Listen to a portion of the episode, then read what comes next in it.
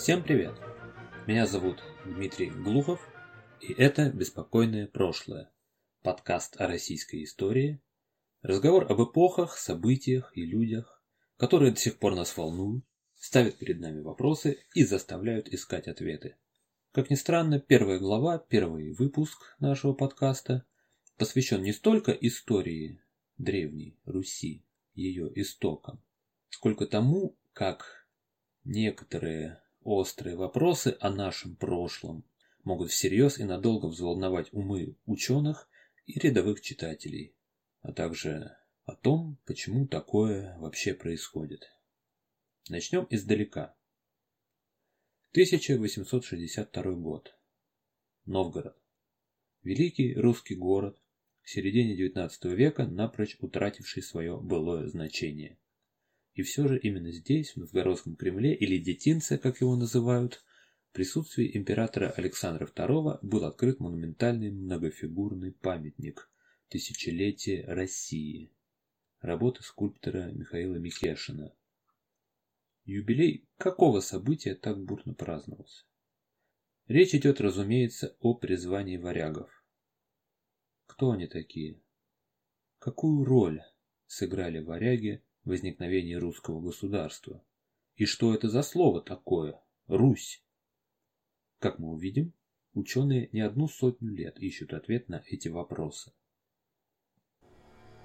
В год 6367 от сотворения мира, 859 от Рождества Христова, варяги из Заморья взимали дань с чуди и со славян, и с мери, и с кривичей – а хазары брали с полян, из северян и святичей по серебряной монете и по белке от дыма.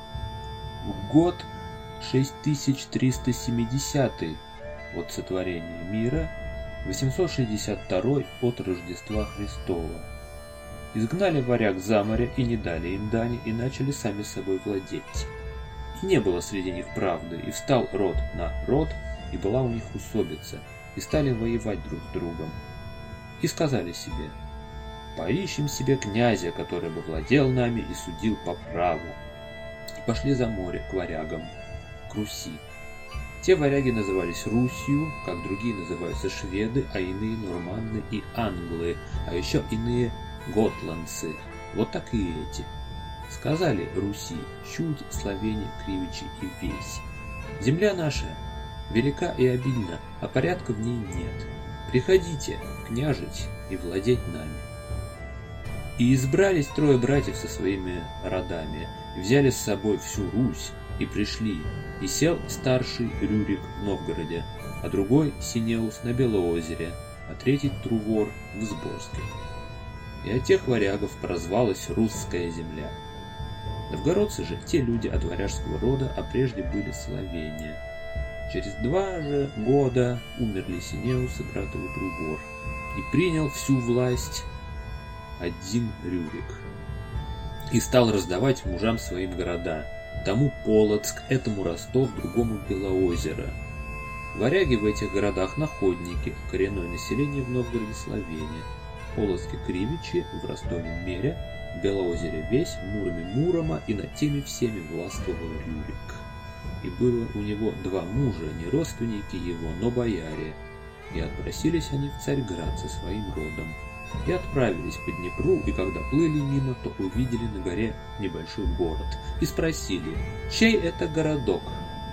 Те же ответили, были три брата, Ки, Щеп и Хуриф, которые построили городок этот и сгинули, а мы тут сидим, их потомки, и платим дань хазарам.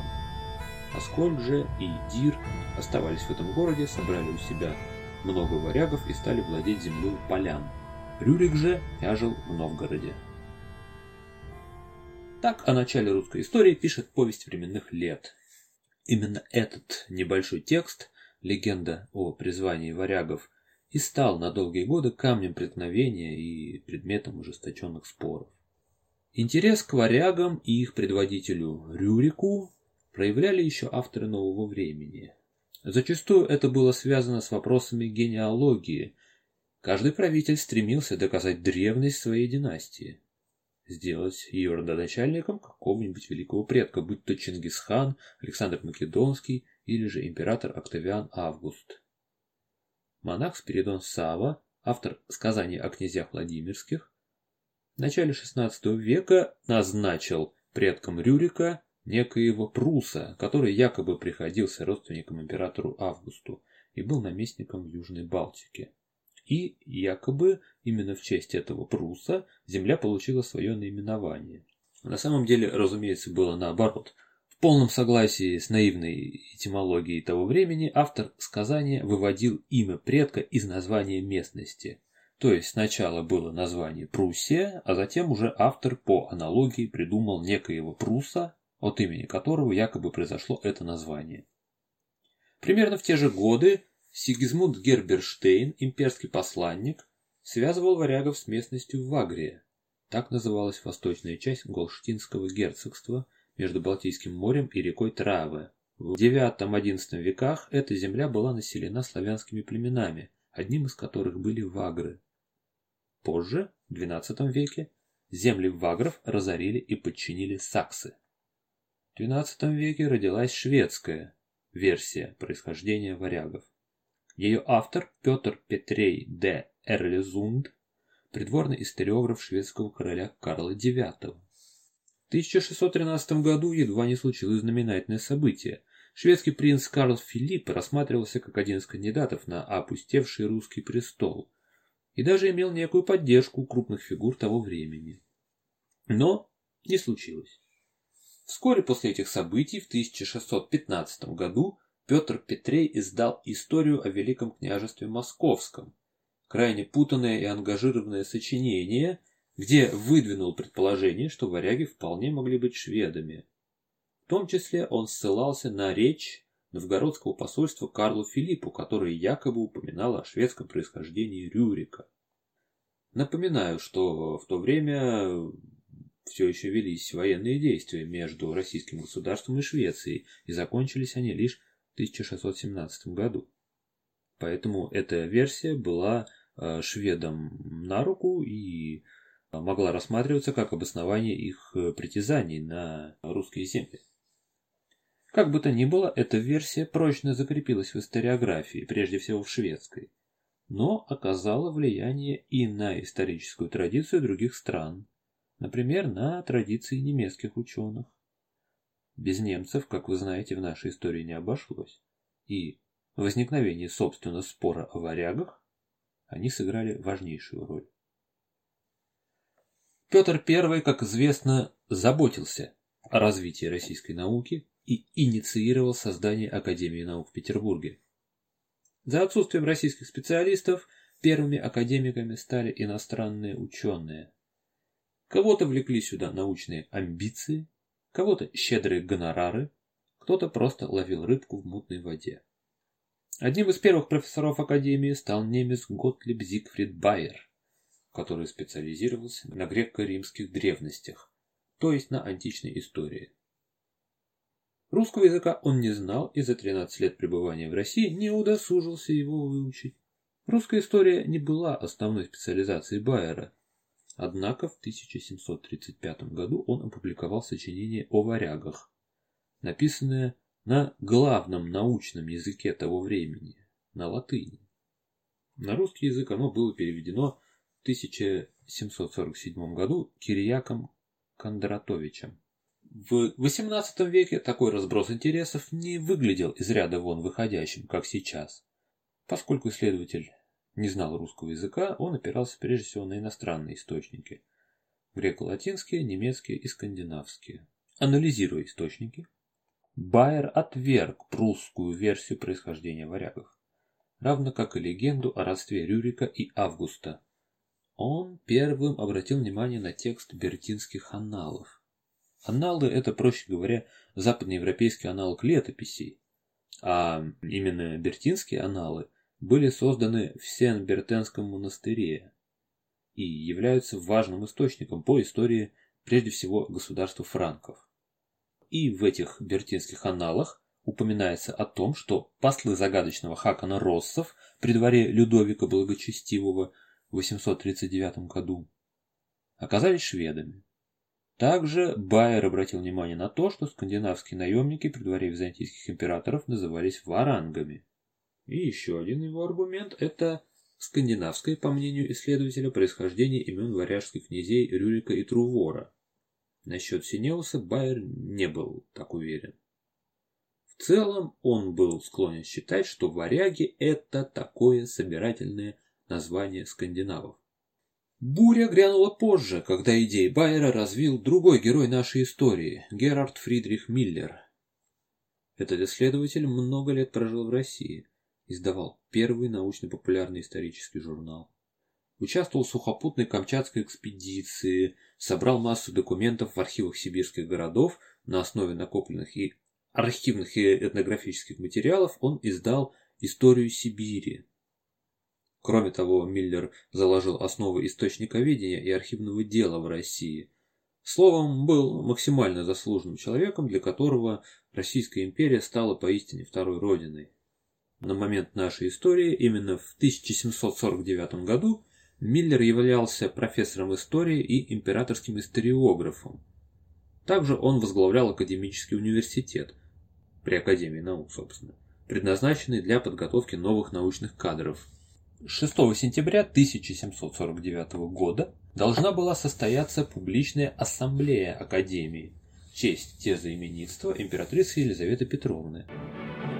По традиции, в этот день должны были звучать две речи на русском языке и на латыни.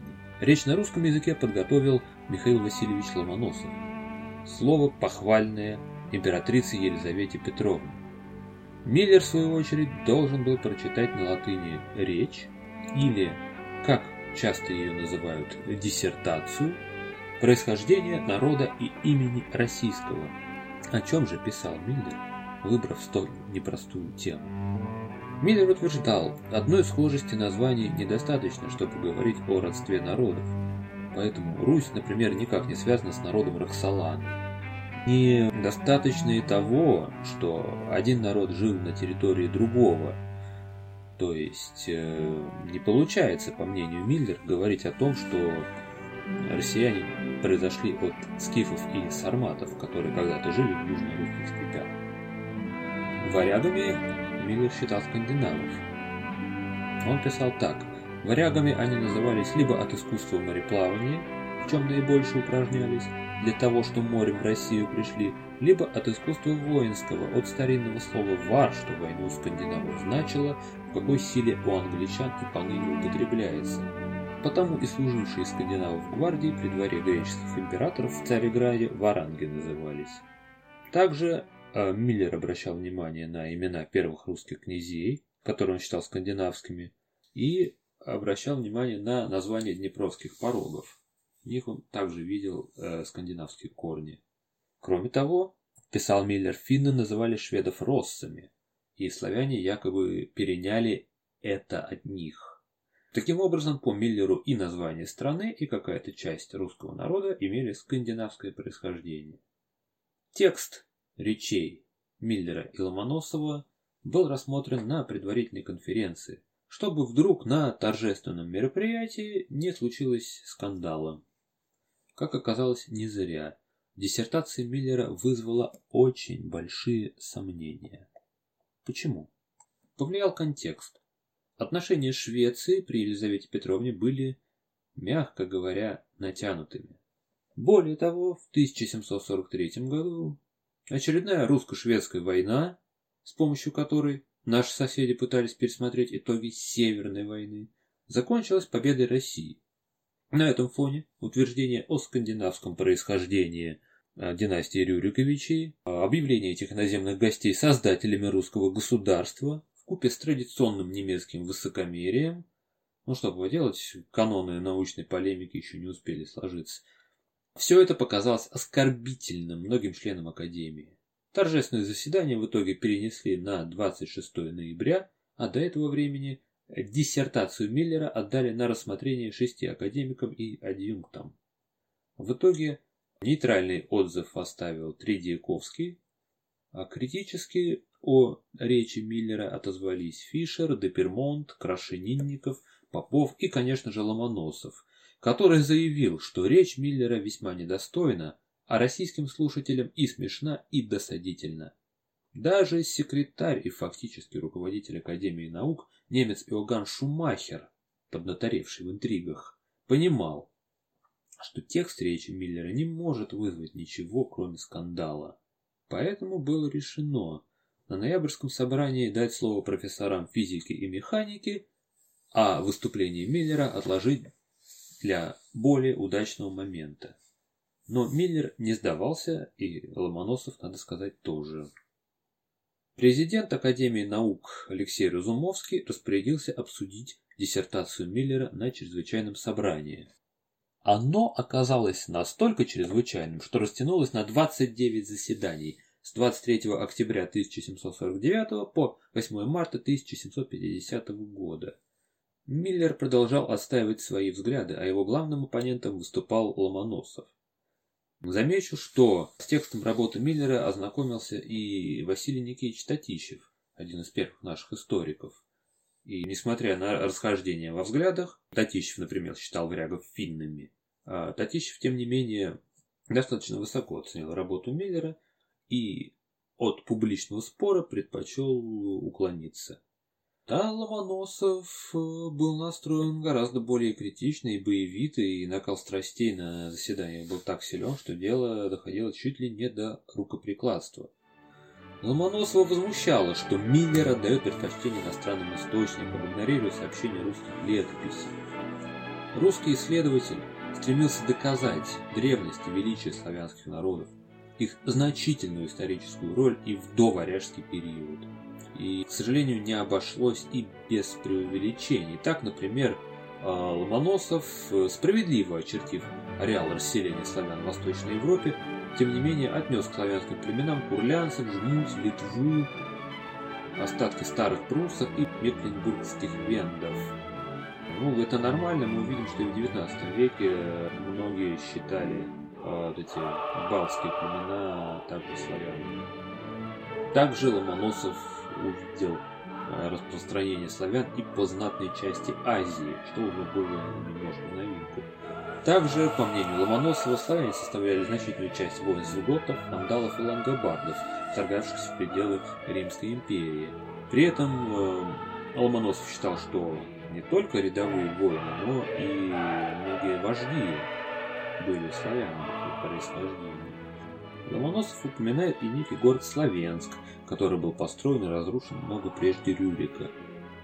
Новгород, по его мнению, также строился дважды в начале и в 862 году, уже к приходу Рюрика. Со славянским племенем Ломоносов связывает и древний народ Венетов, упоминает разоренный великий город Венету, это был, по его мнению, порт на Варяжском море. А самих же венетов Ломоносов, следуя за античными авторами, выводит едва ли не из легендарной Трои. Такова, по его мнению, богатая славянская история. А теперь о варягах. Ломоносов считал, что это слово указывало не на этническую принадлежность, а на некое общее дело, а именно морской разбой.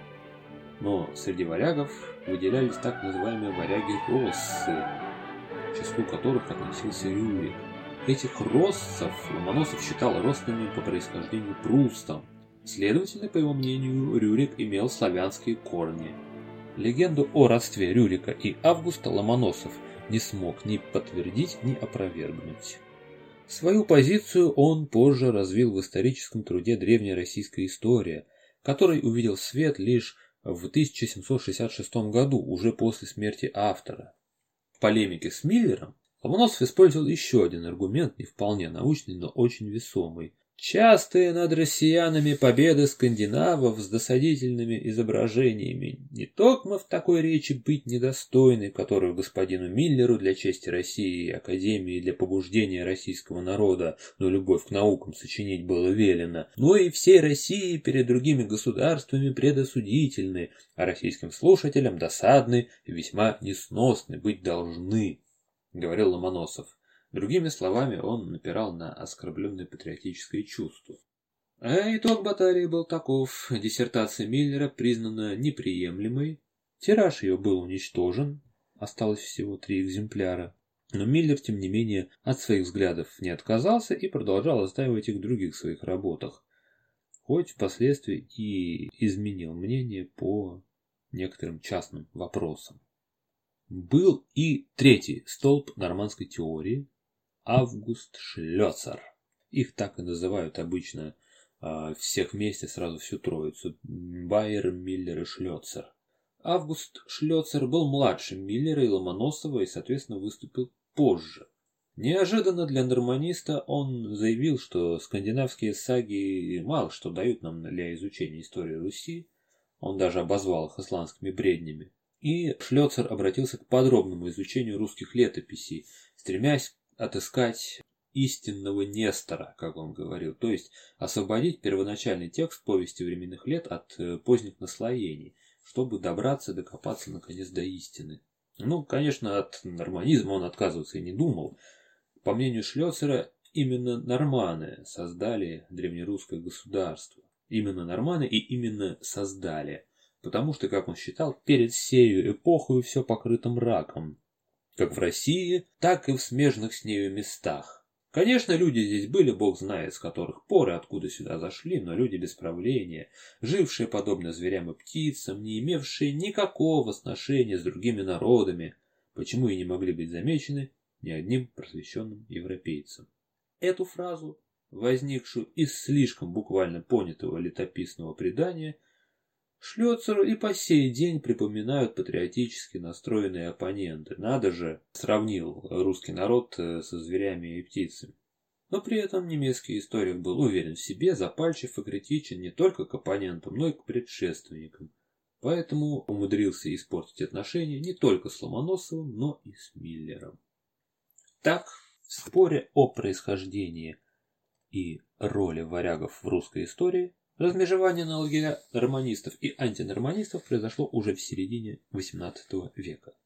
И, надо сказать, картина складывается немного далекая от той, которую нам и наверняка вам рассказывали в школе. Я говорю о той картине, в которой Ломоносов в одиночку противостоял всей пронемецки настроенной Академии наук. Скорее наоборот, единства не было даже между немецкими учеными, которые выдвинули и развили скандинавскую версию происхождения варягов. В то же самое время русские профессора Академии, среди которых уже были весьма авторитетные ученые, глубоко переживали оскорбление национальных чувств и поддерживали в этом споре Ломоносова. Но как же так вышло, что в дальнейшем именно норманизм стал магистральной теорией происхождения российского государства, и большинство крупных исследователей в XIX веке рассматривали варягов как скандинавов. Скажем коротко и просто. Во всем виноват Карамзин.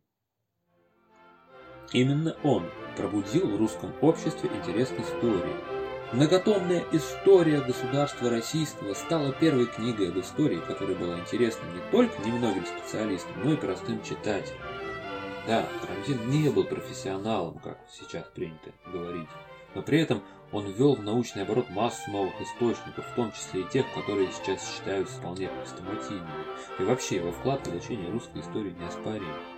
И да, он был норманистом. И именно после Карамзина год призвания варягов стал считаться этаким символическим началом русской истории. Карамзин приводил шесть доказательств скандинавского происхождения варягов. Первое – имена князей. Второе – свидетельства европейских авторов. Третье – варанги, это наименование византийских наемников. Четвертое – название днепровских порогов. Пятое – сходство русской правды, нашего первого свода законов, скандинавскими и немецкими сводами законов. Шестое – свидетельство повести временных лет, что варяги живут на Балтийском море к западу и что они разных народов – урмяне, свии, англяне, готы. Слово «Русь» Карамзин выводил из названия местности Рослаген. Это название прибрежных районов шведской провинции Упланд. То есть у Карамзина оно вполне четко ассоциировалось с шведами. Были, конечно, и иные версии происхождения слова «Русь». Так, уже после Карамзина исследователь Арист Куник связал происхождение слова «Русь» со словом «руотси», означавшим «гребцы». Именно так в Финляндии по сей день называют шведов.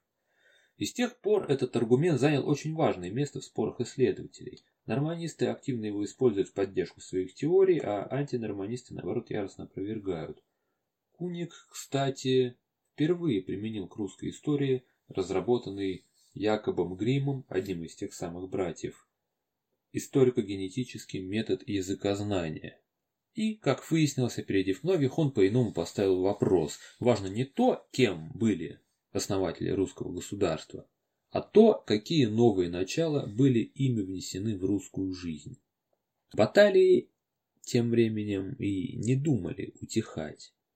В пику норманизму Карамзина Скептическая школа Михаила Кочиновского отстаивала идею хазарского происхождения варягов. Этой же версии придерживался историк-правовед Иоганн Эверс. Кстати говоря, Аскольда и Дира, как и, например, Олега, он вообще считал венграми. В это же время Николай Костомаров выдвинул жмутско-литовскую версию происхождения варягов. Он развил ее в статье, которая в 1860 году вышла на страницах журнала «Современник», о котором, разумеется, многие слышали. Костомаров обращал внимание на то, что существует приток Немана под названием Рось, а многие литовцы носят имена, созвучные с именами летописных варягов. Самих литовцев историк считал славянами. При этом, замечал Костомаров, даже эти выходцы из земель Жмуди мало повлияли на генезис восточнославянского государства. В целом, его работа была пронизана антинемецким пафосом. Он писал, известно, что у нас немцы от мала до велика, и ученые, и неученые, более или менее исполнены верования о превосходстве своей породы перед славянскую, и думают, что живучи среди нас, их задача разливать свой свет цивилизации между нами варварами. Для подтверждения этой задушевной мысли ученые немцы выдумали призвание князей Скандинавии. Этим хотят указать, что славяне не способны без влияния немецкого элемента к устройству государственной и гражданской жизни. И очень любопытно, что его национально-патриотический пафос был популярен в демократических кругах, например, в редакции все того же журнала «Современник», где, напомню, тон задавал э, Чернышевский, да, известный наш публицист. По-видимому, дело было в том, что это был именно такой народный патриотизм. То есть э, Костомаров говорил о творческой силе славянского народа, вопреки а, воззрением э, многих близких к официозу авторов, которые полагали создание государства делом рук правящей династии, а народ воспринимали лишь как фон или, в лучшем случае, инструмент или материал. Среди историков-норманистов главным полемистом в то время был Михаил Петрович Погодин. Азартно и иронично он спорил и с Эверсом, и с Кочиновским, и с Костомаровым. Более того, Откликнувшись на статью в «Современнике», которая во многом как раз была направлена против Погодина, Погодин предложил Костомарову публичный диспут о происхождении варягов, но тот принял этот вызов. Публичный диспут Погодина и Костомарова, который часто называют исторической дуэлью, состоялся 19 марта 1860 года в стенах Петербургского университета. Событие это вызвало небывалый ажиотаж Вход был платный, билеты стоили дорого, от 3 до 5 рублей, а вырученные деньги шли в пользу нуждающихся студентов. Ходило много слухов среди публики. Как писала пресса, э, сатирический журнал «Свисток», утверждали, что дело будет решаться всеми присутствующими, на голоса, и таким образом, несомненно, уже будет, кого Русь лучше хочет, норманов или литовцев. Кроме того, рассказывали, что среди университетской залы будет устроен костер, на котором сожгут сочинение побежденной стороны. При этом зрителей было очень много. Перефразируя летопись, публика была велика и обильна, а порядка в ней не было. Студенты в основном поддерживали Костомарова. Даже, наверное, не столько из-за того, что его аргументы казались им более убедительными, а просто потому, что за ним тянулась слава такого полуоппозиционного ученого, в то время как э, Погодин был одним из э, столпов э, пресловутой теории официальной народности, а следовательно и всего ненавистного царского режима. Разумеется, а спор ни к чему не привел, каждый остался при своей точке зрения. А итоги диспута желчно подвел князь Вяземский. Он сказал, «Прежде мы не знали, куда идем, а теперь не знаем и откуда». Таким образом, ситуация сложилась занимательная. Официальные историки, скажем так, близкие к такому вот, а, официальному, такому верноподданническому такому дискурсу, отстаивали скандинавское происхождение первых русских князей, в то время как фрондирующая общественность была против и стремилась доказать их славянство. Над иноземным происхождением варягов иронизировал и Алексей Константинович Толстой в своей истории государства российского от Гостомысла до Тимашева. Там, если почитать, можно увидеть, что варяги там разговаривают исключительно на немецком языке. Это забавно. Когда такое было вообще, скажете вы? Совсем не похоже на наше время, когда а, под огнем как сейчас называется, троллинга, гораздо чаще оказываются всякие исконно-посконные попытки доказать русскость разных исторических деятелей, древнить историю славян на пару тысяч лет и вообще доказать, что Россия это родина слонов. Ну, до этих деятелей мы еще доберемся. Но пока что скажу, что вот в эту сторону ситуация стала клониться уже в последней трети XIX века. А спасибо за это нужно сказать Дмитрию Ивановичу Иловайскому. Иловайский был одним из трех крупных историков, которые в 1870-е годы выступили с позиции антинорманизма. Его труд «Разыскание о начале Руси» увидел свет в 1876 году. В том же году вышли работы Степана Гидеонова и Ивана Забелина. Иловайский выступал за южное происхождение слова «Русь» и считал э, народ Роксолан предками славян. Почему же из этих троих ученых для нас важен именно Иловайский? А дело в том, что Дмитрию Ивановичу удалось практически невозможное. Он стал главным и единственным автором школьных учебников по русской и всеобщей истории для всех типов средней школы. Нынешним апологетам единого учебника по истории такое и не снилось. Вы только представьте себе, краткие очерки русской истории к 1912 году выдержали 35 переизданий. Руководство ко всеобщей истории к 1916 году издавалось 30 раз, а руководство к русской истории средний курс до 1916 года издавалось 44 раза. В советские годы интерес к Иловайскому по понятным причинам пропал. А сейчас его книги снова активно переиздают, их легко можно найти в любом книжном магазине в разделе «История». Учебники Лавайского были написаны увлекательным языком, выдержаны в верно-подданническом духе, и, как водится у нас, значительно отставали не только от передовых достижений научной мысли, но даже и от того, что в то время рассказывалось в университетском курсе русской истории.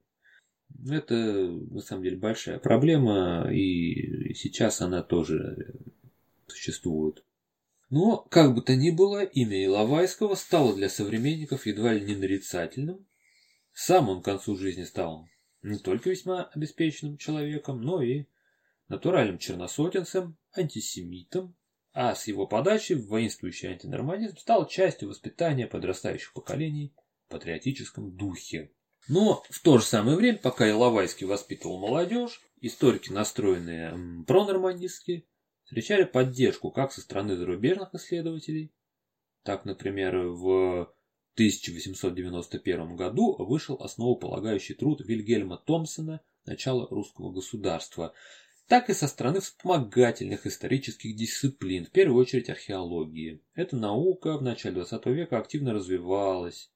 Раскопки в целом ряде мест позволили говорить о значительном скандинавском влиянии. Тем не менее, нужно понимать, что норманисты начала XX века уже не связывали напрямую вопрос о происхождении варягов с проблемой создания государств. Уже сложилось представление о том, что формирование государственных институтов – это длительный процесс, и одному человеку, даже Рюрику, создать государство не под силу. Еще Сергей Михайлович Соловьев, признавая варягов Скандинавии, писал об их незначительном влиянии на эти процессы. А, например, Василий Осипович Ключевский и вовсе считал вопрос о происхождении варягов маловажным для науки. Я равнодушен к обеим теориям, и нормандской, и славянской. И это равнодушие выходит из научного интереса. В тумане ранних известий о наших предках я вижу несколько основных фактов, составляющих начало нашей истории, и больше ничего не вижу. Эти факты, которые приводят меня к колыбели нашего народа, остаются те же, с тем же значением и цветом, признаю ли я теорию норманистов или роксолонистов, писал он. 1917 год изменил многие расклады, в том числе и расклад сил в исторической науке. Главный большевистский историк Михаил Покровский повел в своих трудах наступление против великодержавного шовинизма. В русской истории в самом сжатом очерке, который можно считать первым советским учебником истории, он пишет Несомненно, что первые русские князья были шведами по происхождению. Этот факт новейшие историки стремились опровергнуть исключительно из патриотических и националистических соображений. Но происхождение варягов не имело никакого значения для развития государства, и, ядовито замечает Покровский, было не менее и не более обидно, чем то, что Россия с половины XVIII века управляла под именем Романовых потомство немецких галштинских герцогов. Марксистская наука действительно мало внимания уделяла роли личности в истории. И в рамках концепции общественно-экономических формаций действительно было неважно, кто такой Рюрик, откуда он там явился и так далее. Историков, марксистов куда более занимали вопросы развития производительных сил, экономических отношений. Покровский, не стесняясь, называет первых русских князей шайками работорговцев, и для него этот момент более важен, чем то, кем они были по происхождению. Таким образом, могло показаться, что в XIX веке споры о варягах наконец-то прекратились. Сначала из-за того, что накопление научных знаний и источников, развитие методов исследования, привлечение вспомогательных исторических дисциплин убедили большую часть научного сообщества в скандинавском происхождении варягов и привели к выводам о том, что становление государства – это длительный процесс, который не может зависеть от воли нескольких человек. К этому, в общем, исследователи пришли еще раньше. Ну, и затем, после Октябрьской революции, уже просто в силу того, что тема потеряла актуальность. Но не тут-то было. В каком-то смысле академику Покровскому повезло не дожить до момента, когда его научная школа была разгромлена, а ученики один за другим стали выступать с речами, полными осуждения в адрес его концепции. Это было связано с резкой переменой идеологического вектора – от идеи мировой революции Сталин направил СССР к строительству социализма в отдельно взятой стране, развитию национальной экономики, укреплению военной мощи, а следовательно и воспитанию советских людей в духе патриотизма. Возрождался интерес к изучению национальной истории, пусть и в марксистском духе. Более того, она оставалась одним из важнейших элементов идеологической работы. Чем напряженнее была международная ситуация, чем сильнее ощущалась близость войны, тем больше внимания уделялось работе на идеологическом фронте. При Сталине норманизм оказался не в почете. Писать об иноземном происхождении первых русских правителей стало идеологически неверным. Ситуацию позднее усугубило и то, что в годы Великой Отечественной войны нормандскую теорию взяли на вооружение нацисты, разумеется, в самом радикальном извращенном виде. Они с ее помощью стремились доказать как бы, расовую неполноценность славянских народов. Еще и по этой причине выступать в военные и послевоенные годы с позиции норманизма было опасно. Кроме того, послевоенные годы антинорманизм идеально вписался в кампанию по борьбе с космополитизмом и низкопоклонством перед Западом. Теперь он объявлялся орудием Уолл-стрит, а, мирового империализма, который в интерпретации советских идеологических работников представал преемником нацистской пропаганды. Чистейший образец подобной прелести – это а, речь Владимира Васильевича Мавродина, историка, с которой он обрушился на норманизм в 1949 году. Цитирую. «Представители мозгового треста Уолл-стрита, продажные ученые всех рангов и мастей вполне естественно сочетают идеологию космополитизма с российскими теориями, прилежно развиваемыми ими в духе Геббельса и Розенберга, вещал он.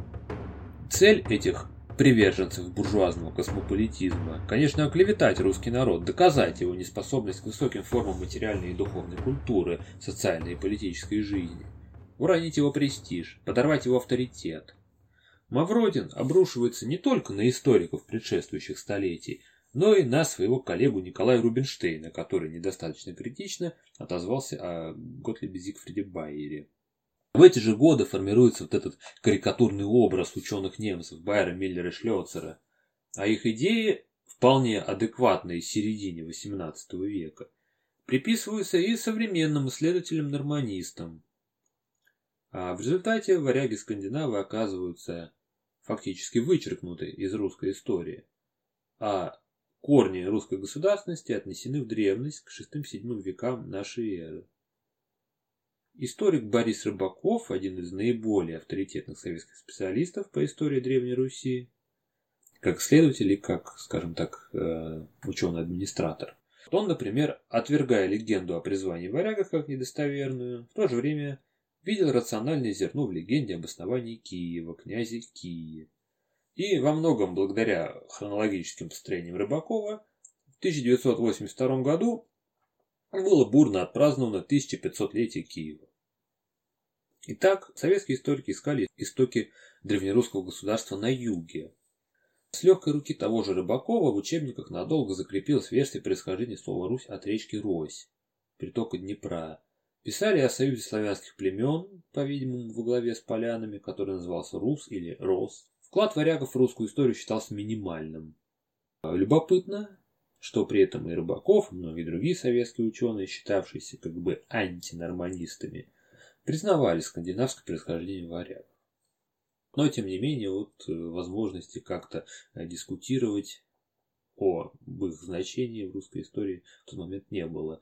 Возможность сдвинуть дискуссию с мертвой точки появилась лишь в 1960-е годы. К тому моменту данные археологических раскопок, например, в Гнездове под Смоленском, позволили поставить новые вопросы о роли варягов в формировании древнерусского государства. Так, например, в эти годы возник славяно-варяжский семинар э, Льва Самойловича Клейна, из которого выйдут многие известные ученые Назаренко, Лебедев и другие. В 1965 году состоялась открытая дискуссия между Клейном и Игорем Павловичем Шаскольским, который, как и многие другие советские антинорманисты, признавал таки варягов скандинавами, но их э, вклад в русскую историю считал незначительным. Да, кроме того, Шаскольский написал весьма толковую монографию о норманизме в западной историографии. Тем не менее, Клейну так и не удалось опубликовать написанную в 1960 году работу «Спор о варягах», посвященную истории вопроса. Он сделает это лишь после распада СССР. В 1970-х годах маятник качнулся в другую сторону. В советской общественной мысли к этому времени оформилось консервативное течение, почвенничество или русская партия, как его еще называют. К этому течению относили писателей Федора Абрамова, Валентина Распутина, Владимира Солоухина, Дмитрия Балашова, художника Илью Глазунова и других. Близки к ним были и другие маститые авторы патриотического толка. А сторонники этого направления считали, что русский народ в рамках СССР несправедливо ущемлен, выступали за обращение к национальным корням и традициям. Эти деятели выступали за сохранение и изучение памятников старины, не раз поднимали в печати экологические проблемы. Собственно, вот, да, вот где-то читал, что Первыми такое э, внимание к проблемам экологии привлекли именно писатели-деревенщики, когда вот подняли широкий протест против планов разворота э, сибирских рек. Словом, много хорошего делали. Но вместе с тем э, вот, деятельность, скажем так, вот этих почвенников способствовала отчасти насаждению националистических настроений, антисемитизма, попыток мифологизировать историю Древней Руси и славянства. Не зря именно в это время начинает набирать популярность так называемая Велесова книга. Такой фейковый источник о древней славянской истории. И именно в это время появляются работы Аполлона Григорьевича Кузьмина. Как и работы участников славяно-варяжского семинара, они расходились с официальной линией партии, правда в ином. Аполлон Григорьевич считал, что варяги не были скандинавами. Сперва он относил их к кельтам, а позднее поменял точку зрения и стал считать варягов славянами с южного побережья Балтики. Любопытен, кстати, один из его аргументов. На самом деле не один, но вот именно этот запомнился. Доказательством балтийского влияния и связи варягов именно с э, южно-балтийскими славянами и балтами а, Кузьмин считает так называемую первую религиозную реформу Владимира. Напоминаю, а, после того, как заручившись поддержкой варягов Владимир захватил власть в Киеве, он начал насаждать культ Перуна. «Ага», — говорит Кузьмин, — «а ведь Перун изначально балтийское божество, Перкунос, это не скандинавское. В Скандинавии никакого Перуна не знали, там у них свои боги, там Тор был, например. Вот. То есть он считал, что вот э, у балтийских славян у балтских народов Владимир позаимствовал Перуна. То есть вот он, э, его связь с варягами, это связь именно вот с этими народами, с южного берега Балтики. Таким образом, Кузьмин возродил старый, еще дореволюционный антинорманизм, отрицающий само скандинавское происхождение варягов. Породил он и целую когорту весьма агрессивных последователей, среди которых были как откровенные фрики, так и люди, увенчанные научными регалиями, которые повели активную борьбу с норманизмом как явлением и записывали в норманисты всех, кто считал варягов скандинавами. То есть и большинство советских историков угодили туда же в эту категорию. Примером подобной агрессивной борьбы за историческую правду можно считать сборник «Изгнание варягов из русской истории» 2010 года, куда вошли работы как ныне живущих, так и покинувших этот мир историков-антинорманистов. Сборник подготовили Андрей Николаевич Сахаров, который умер в 2019 году, и Вячеслав Витальевич Фомин. Этот труд примечателен не столько научной составляющей, сколько риторикой уважаемых авторов-составителей. Так э, они объявляют норманизм орудием антироссийских сил. Цитата. «Нормандская доктрина пошла на вооружение тех русофобских сил западного мира, которые принципиально враждебны всякой сильной и единой России, вне зависимости от правящей там власти, и служит сейчас чисто политическим целям, с одной стороны, как средство антирусской обработки мирового общественного мнения, а с другой, как оправдание тех действий, которые за этой обработкой должны последовать. В доказательство приводятся и иные цитаты, в том числе тех деятелей, которых с недавнего времени запрещено изображать на обложках. Также они объявляют оппонентов от того же Клейна, уже упоминавшегося, да, ныне живущих историков, в некомпетентности. Дескать, они вообще не историки, они археологи, они филологи. Либо да, они историки, но специальность у них э, не та. И поэтому они якобы не могут здраво судить о проблеме, слабо знают историю разработки славяно-варяжского вопроса. Также составители сборника апеллируют и к административному ресурсу, который якобы находится в руках норманистов. Особенно забавно это э, читать э, от Андрея Николаевича Сахарова, который с 1993 по 2010 годы, то есть целых 17 лет, возглавлял Институт русской истории РАН и, как говорят, выживал оттуда неугодных ему исследователей. Да, Сахаров с Фоминым вообще не гнушаются и оскорблений, то есть там галиматья, яростный невежественный защитник, амбициозная наглость, визгливая компания, вот такой интересный их вокабуляр. Замечу, что, э, несмотря на старания современных антинорманистов, убедить читателя в том, что им противостоит лишь небольшая группа вчерашних филологов-переводчиков, в исторической науке сложился вполне определенный консенсус, на самом деле, относительно славянского происхождения варягов. А продолжающиеся споры касаются скорее там, установления личности Рюрика и иных вождей, там, швед он или датчанин, например. Есть вот популярная версия, согласно которой Рюрик – это упоминающийся в западноевропейских источниках Рерик Ютландский. Другие историки с этой точки зрения не согласны. Идут споры, возможно, о роли варягов в тех или иных процессах, о масштабе их присутствия там, в разных регионах Руси и так далее. Рассказы про Рюрика Славянина относятся скорее к историческим мифам, популярным в определенных кругах. Вот, например, Михаил Николаевич Задорнов, покойный, тоже предложил свою руку к тасканию вот этих славянских корней, к развитию идеи славянского происхождения Рюрика, но, повторюсь, это скорее все-таки нечто маргинальное сейчас. Ну и подводя итог, э, давайте немножко подумаем, почему все-таки спор о происхождении варягов так основательно и так надолго занял научные умы и продолжается, даже несмотря на то, что, казалось бы, он давно решен. Понятно, что из двух вопросов, кто такие варяги и были ли они создателями древнерусского государства, массовом сознания наиболее болезненным и животрепещущим остается именно первый. Потому что второй вопрос для масс, которые весьма приблизительно вчитывались в школьный учебник истории, уже решен. Решен на уровне науки XVIII века. Мол, Рюрик создал государство на севере, его коллеги Аскольд и Дир устроили что-то подобное в Киеве, потом явился Олег, э, убил их и создал единое государство. Ура!